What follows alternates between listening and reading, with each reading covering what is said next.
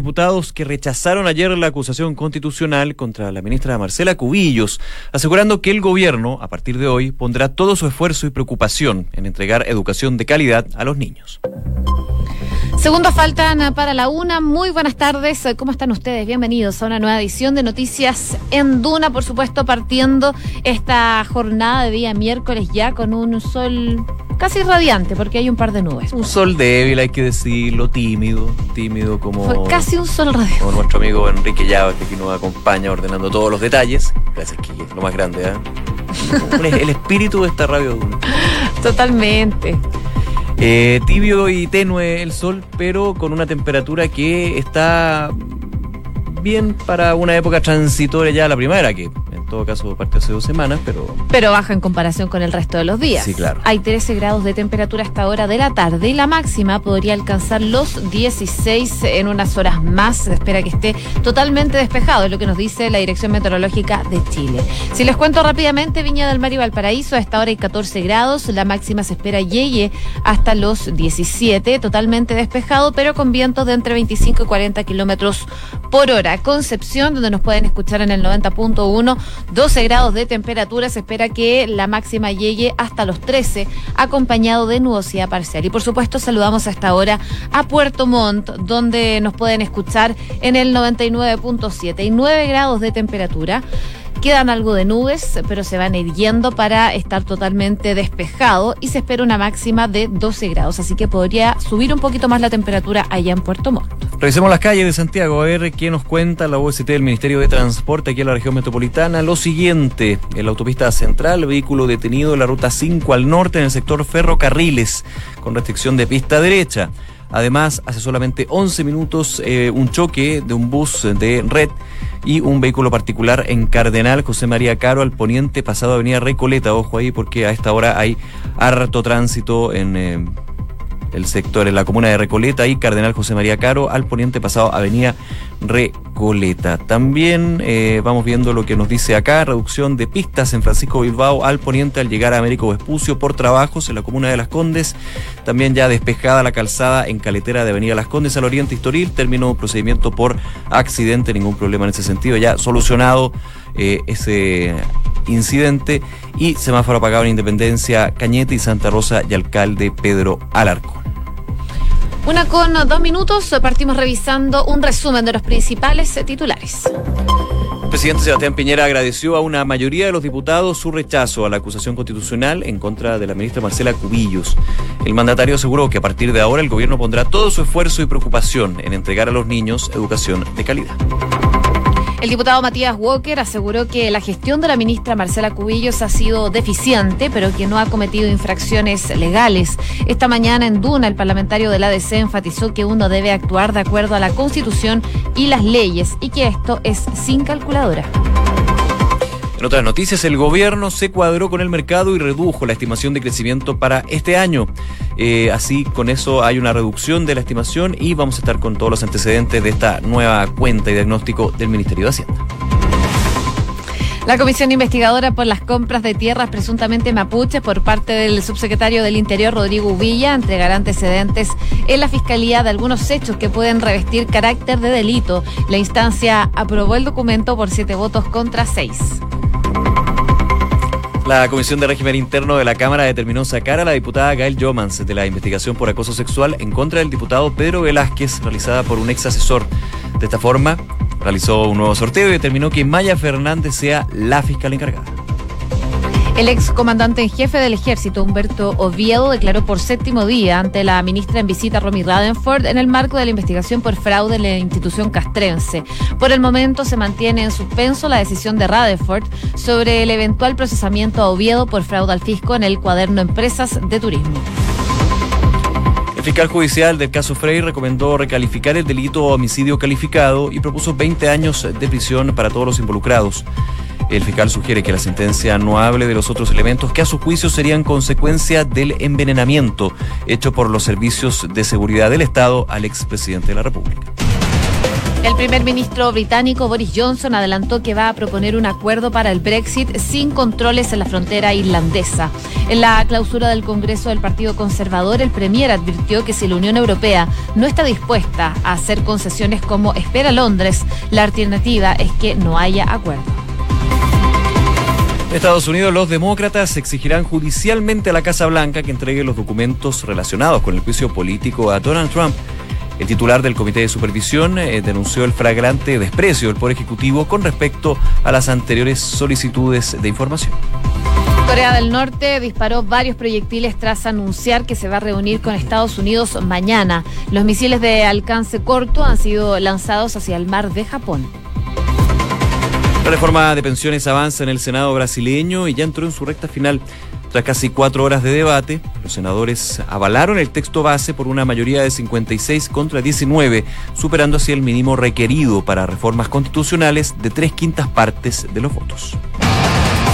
Y River Plate dio un gran paso hacia la final de la Copa Libertadores. El conjunto millonario derrotó por 2 a 0 a Boca en el Estadio Monumental. Hoy se jugará el duelo de ida de la segunda llave de semifinales del certamen continental entre Gremio y Flamengo a las 21.30 horas de Chile. Una de la tarde con seis minutos revisamos parte de las informaciones de este día miércoles y queda por supuesto el análisis, las conclusiones y los coletazos políticos de esta acusación constitucional. El día de ayer más de 10 horas eh, se dieron en la sala de la Cámara de Diputados, comenzando a las 10 y media de la mañana con esta cuestión previa que finalmente fue rechazada tras el empate de 76 votos y finalmente por 76 votos en contra fue rechazada. No se consideró admisible esta acusación constitucional contra la ministra de Educación, Marcela Cubillos. tenso debate, argumentos de distintas partes, por ejemplo, desde la argumentación que hizo durante dos horas ¿ah? el diputado Mario Venegas, argumentando y defendiendo el libelo acusatorio.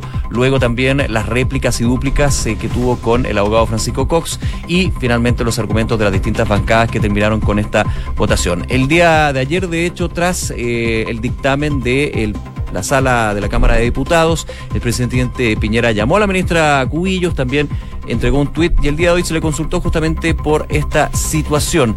Decía el presidente Piñera, quiero apreciar, valorar y agradecer la decisión que tomó una mayoría de diputados el día de ayer que rechazó una acusación constitucional contra la ministra que no tenía fundamentos, que estaba desnaturalizando nuestro orden constitucional. Agregando, a partir de ahora la ministra el gobierno y este presidente vamos a poner todo nuestro esfuerzo, preocupación también en la gran tarea, en la madre de todas las batallas, que es darle a todos y cada uno de nuestros niños y jóvenes una educación de calidad. Las palabras el día de hoy el presidente Piñera, cuando el gobierno se anotó un punto en esta larga eh, trama de la acusación constitucional contra la ministra Cubillos.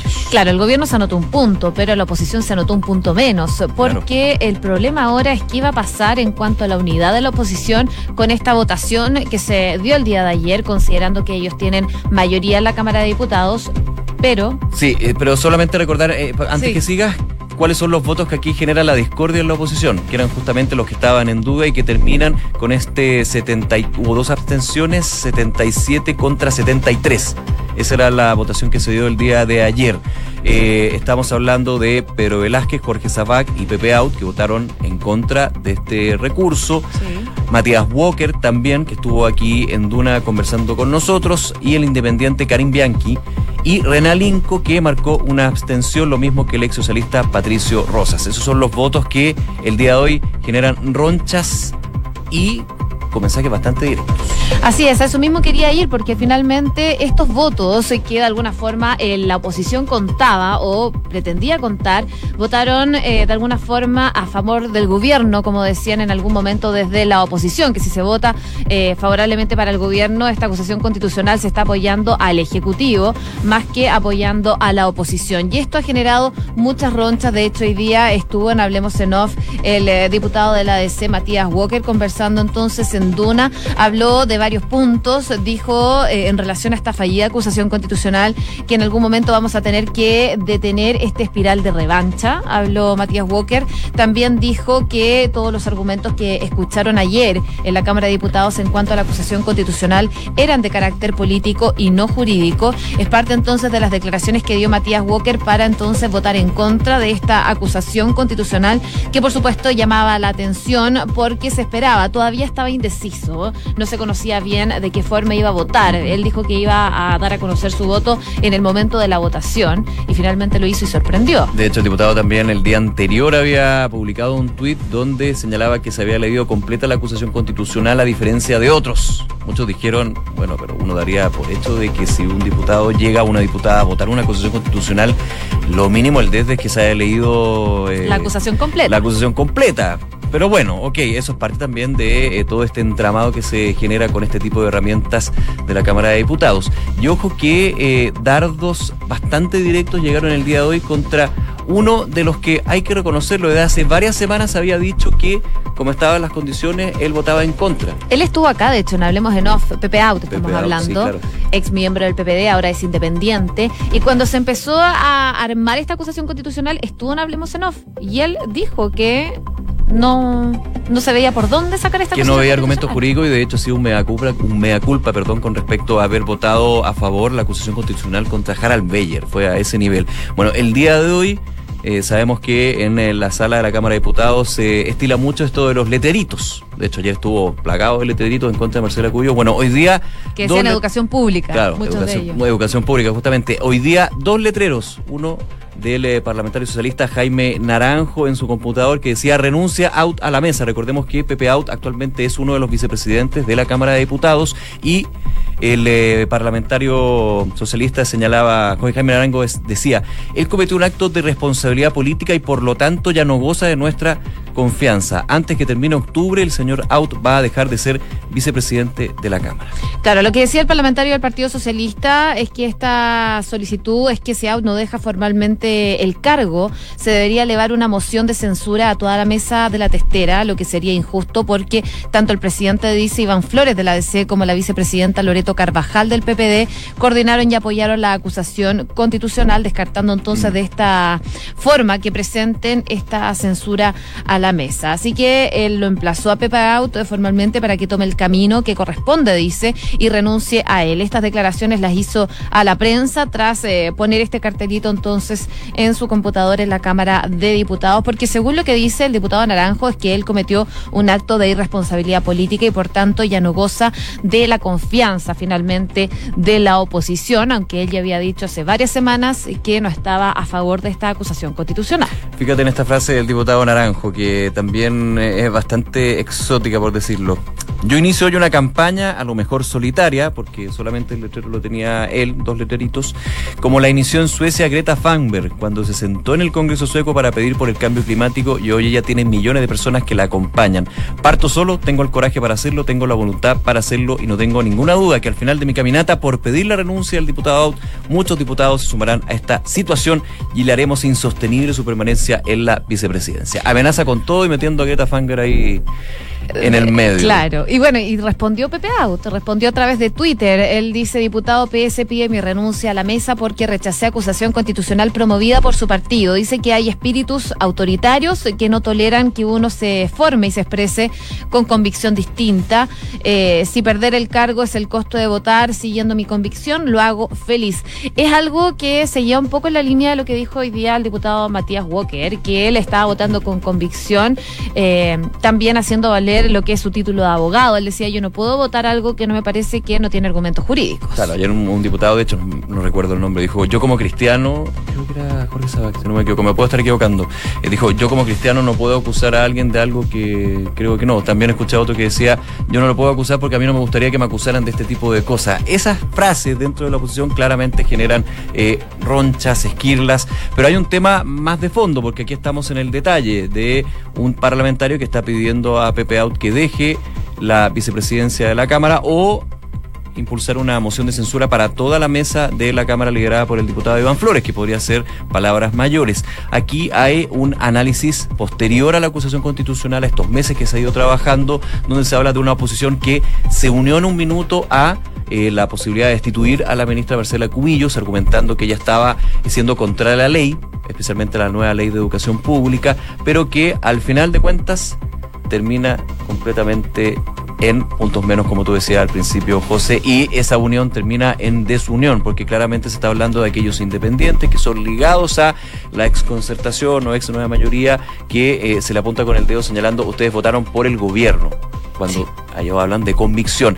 Eso finalmente, dentro de todo el tiempo que hemos estado conversando, porque ahí ustedes serán eh, jueces de quién está en lo correcto y quién no, me puede llevar solamente a una conclusión. La acusación constitucional termina siendo una acusación política. Con argumentos jurídicos estamos de acuerdo, pero es finalmente, al fin y al cabo, una acusación política porque al día siguiente estamos revisando quién perdió, quién ganó, cuál es la unión y desunión de las... Eh, del, partido del oficialismo y de la oposición y por sobre todo quién tiene que dejar un puesto u otro porque votó en contra de uno y de otro. Así que es un voto político. Y al parecer alguien que no va a dejar su puesto de ahora en adelante es la ministra Marcela Cubillos porque salió más respaldada que nunca. el presidente Sebastián Piñera le dio total apoyo a la ministra y de hecho eh, haciendo un link el presidente Sebastián Piñera convocó para esta jornada a todos sus ministros a un consejo de gabinete para eh, ya mañana a partir de las seis y media de la tarde en la moneda. Este encuentro por supuesto se produce eh, después de la fallida acusación constitucional impulsada por la oposición en contra de la ministra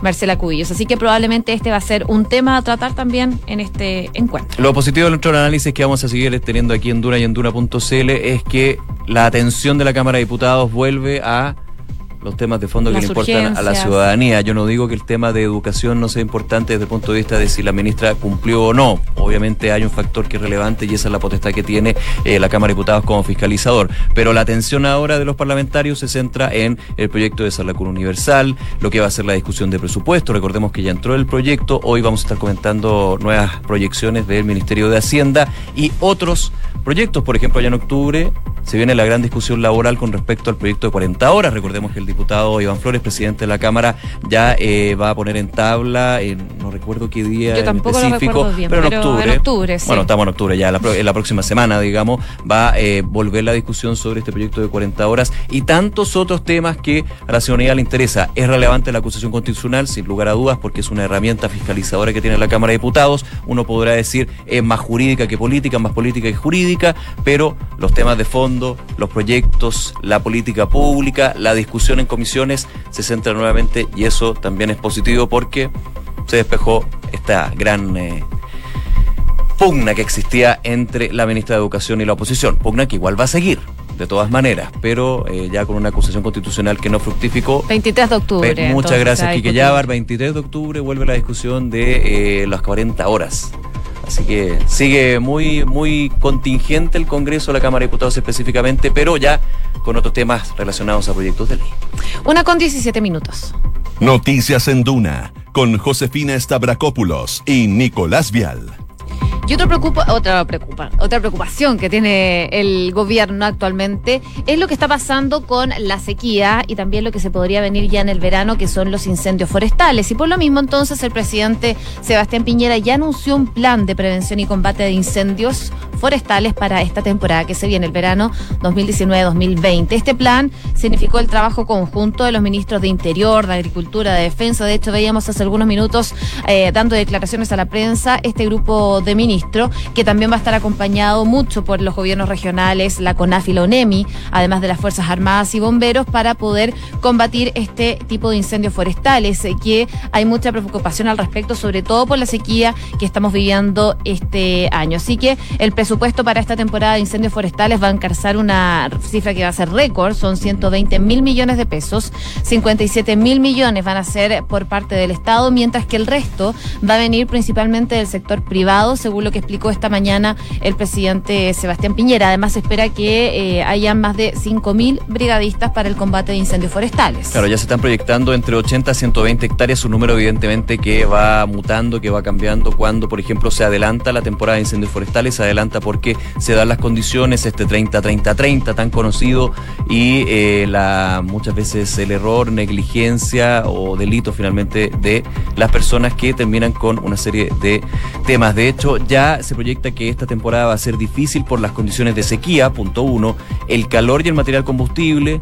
Eso va a significar un desafío mayor al que enfrentamos normalmente, pero estamos preparados, decía el mandatario durante esta mañana cuando presentaba este Plan Nacional de Prevención y Combate desde el punto de vista de los brigadistas, que recordemos también ah, brevemente, uno puede tener supertanques, el Lushin, eh, estos grandes helicópteros y máquinas que cisterna que ayudan justamente a enfriar lo que son los terrenos donde se dan los incendios forestales. El gran trabajo y que arriesgan su vida son los brigadistas y hay toda una discusión con respecto a eso, a darles mayores herramientas y por sobre todo también poder empoderar a la ciudadanía para aportar de buena manera, no llegar obviamente a tratar de apagar el fuego porque se está acercando a su casa, que es una actitud humana lógica, poder hacerlo de buena manera y por sobre todo prevenir los incendios. Ese es el gran foco que se está dando con el Plan Nacional, de combatirlos, pero por sobre todo evitar que se tenga que combatir. Y eso evidentemente también va desde la mirada y la responsabilidad que tenemos que tener cada uno de nosotros.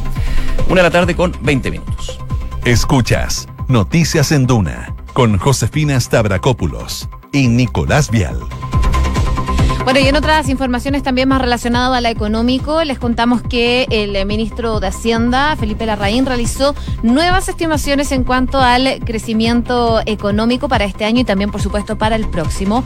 Eso sí, eh, redujo las expectativas a un rango de 2,4% y 2,9% más en la línea con las expectativas del crecimiento del mercado. Según lo que explicaba el titular de las finanzas públicas, es que si bien las proyecciones de crecimiento para este año se han corregido a la baja. Las perspectivas de diversos agentes muestran un segundo semestre que va a ser un poco más dinámico, con una mayor expansión para el año 2020. Además, hizo mención nuevamente sobre un escenario externo más complejo debido a esta guerra comercial que continúa entre Estados Unidos y China. Claro, el estado de la hacienda pública que presenta el ministro eh, Felipe Larraín parte de eh, los procesos y pasos ya republicanos tradicionales de que se dan cuando se presenta el proyecto de presupuesto. Son los números el contexto y por sobre todo la proyección que tiene el Ministerio de Hacienda que, eh, claro, pese a que el último IMASEC fue muy positivo el entregado el día de ayer con un 3,7%, eh, mm, una golondrina no hace verano, como dicen, y hay una mirada pesimista principalmente por temas internos, pero por sobre todo la situación externa con un escenario complejo producto de la guerra comercial entre Estados Unidos y China, que claramente sabemos no tiene por dónde acabar hasta el minuto. Siguen este tema de negociaciones, conversaciones, pero... Hay reuniones próximas también. Reuniones próximas, pero también tweets de eh, presidente Trump que dice que eh, no va a soportar que la situación de China por sobre Estados Unidos sea así. O sea, es bien complejo. Con otros datos bien interesantes, ¿ah? se redujo también la producción del cobre, ojo, muy ligado a la guerra comercial, 2 dólares con 75 centavos la libra, espera el Ministerio de Hacienda y también eh, recordar que anteriormente el último estado de la Hacienda Pública eh, esperaba que el Producto Interno Bruto, la economía chilena, creciera un 3,2%, así que es un recorte relevante para la mirada que tiene el Ejecutivo al respecto. Además, eh, también hay que hacerlo en el contexto de lo que espera el mercado. Se cuadró, como tú decías, porque los economistas, en las encuestas que hace el Banco Central, encuestas de expectativas económicas, también de operadores financieros,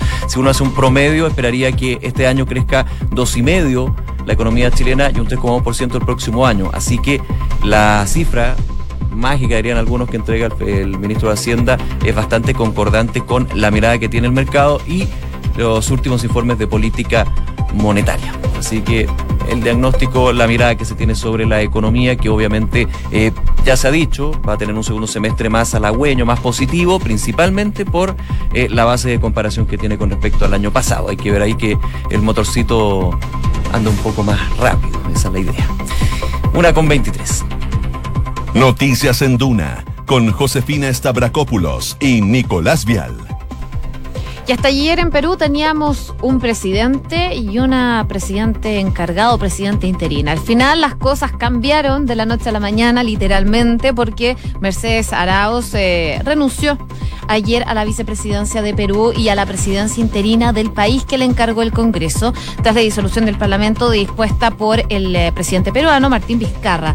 Ella eh, hace esta renuncia a través de una carta que publica a través de su cuenta de Twitter en donde se dirige al titular del disuelto Parlamento, quien es Pedro Laechea, para informarle sobre su renuncia, que es irrevocable al cargo de segunda vicepresidenta de la República debido a que se ha roto el orden constitucional del país. Lo que dice Arauz eh, es que espera que su renuncia conduzca a la convocatoria de elecciones generales en el más breve plazo, que ya se estiman sean para el 26 de enero del próximo año. Esto tiene que ser dentro de cuatro meses, porque si no, vuelve a operar el Parlamento que ya estaba operando hace un par de días. ha bajado la tensión en Perú en términos políticos, porque evidentemente de pasar a tener dos presidentes, nos quedamos con el presidente Vizcarra. Y el paso al costado de la vicepresidenta Arauz, en ese sentido, ya lo explicó, era principalmente por lo que dijo la eh, OEA, la Organización de Estados Americanos, quien eh, de alguna manera pasa la pelota al Tribunal Constitucional de Perú para que sea ese organismo el que defina, en palabras simples, quién está en lo correcto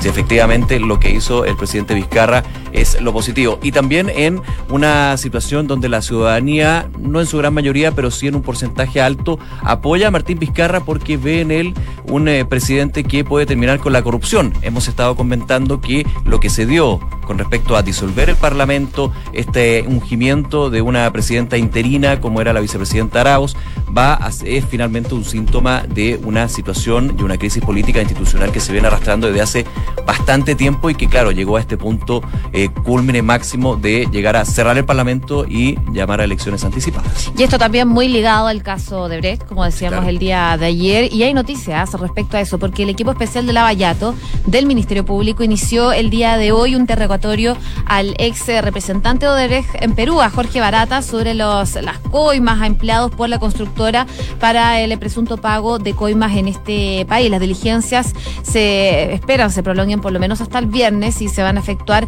en la ciudad de Curitiba, en Brasil. Esto entonces podría complicar aún más la situación en Perú debido a que él va a tener que dar cuenta del financiamiento de campañas políticas en Perú por parte de Odebrecht. Podrían haber varias novedades y nuevos problemas ahí en Perú. Esperemos que todo se vaya solucionando de a poco. Una de la tarde con 26 minutos, revisamos las principales informaciones en los titulares. El presidente Sebastián Piñera le agradeció a una mayoría de los diputados su rechazo a la acusación constitucional en contra de la ministra Marcela Cubillos. El mandatario aseguró que a partir de ahora el gobierno pondrá todo su esfuerzo y preocupación en entregar a los niños educación de calidad. El gobierno se cuadró con el mercado y redujo la estimación de crecimiento para este año a entre un 2,4% y un 2,9% en línea con las expectativas de crecimiento. Además, en el estado de Hacienda Pública presentado en el Congreso, el ministro Felipe Larraín bajó la proyección del precio del cobre para este año en un 2 en 2 dólares con 75 centavos la libra. La comisión investigadora por las compras de tierras presuntamente mapuches por parte del subsecretario del Interior Rodrigo Villa entregará antecedentes a la Fiscalía de algunos hechos que pueden revestir carácter de delito. La instancia aprobó el documento por siete votos contra seis. El primer ministro británico Boris Johnson adelantó que va a proponer un acuerdo para el Brexit sin controles en la frontera irlandesa. En la clausura del Congreso del Partido Conservador, el eh, primer británico advirtió que si la Unión Europea no está dispuesta a hacer concesiones como espera Londres, la alternativa es que no haya acuerdo. Los demócratas en Estados Unidos van a exigir judicialmente a la Casa Blanca que entregue los documentos relacionados con el juicio político a Donald Trump. El titular del Comité de Supervisión denunció el flagrante desprecio del Poder Ejecutivo con respecto a las anteriores solicitudes de información. River Plate dio un gran paso hacia la final de la Copa Libertadores. Conjunto millonario derrotó por dos goles a cero a Boca en el Estadio Monumental. Hoy se juega el duelo de ida de la segunda llave de semifinal del certamen continental entre Gremio y Flamengo a las 21 horas 30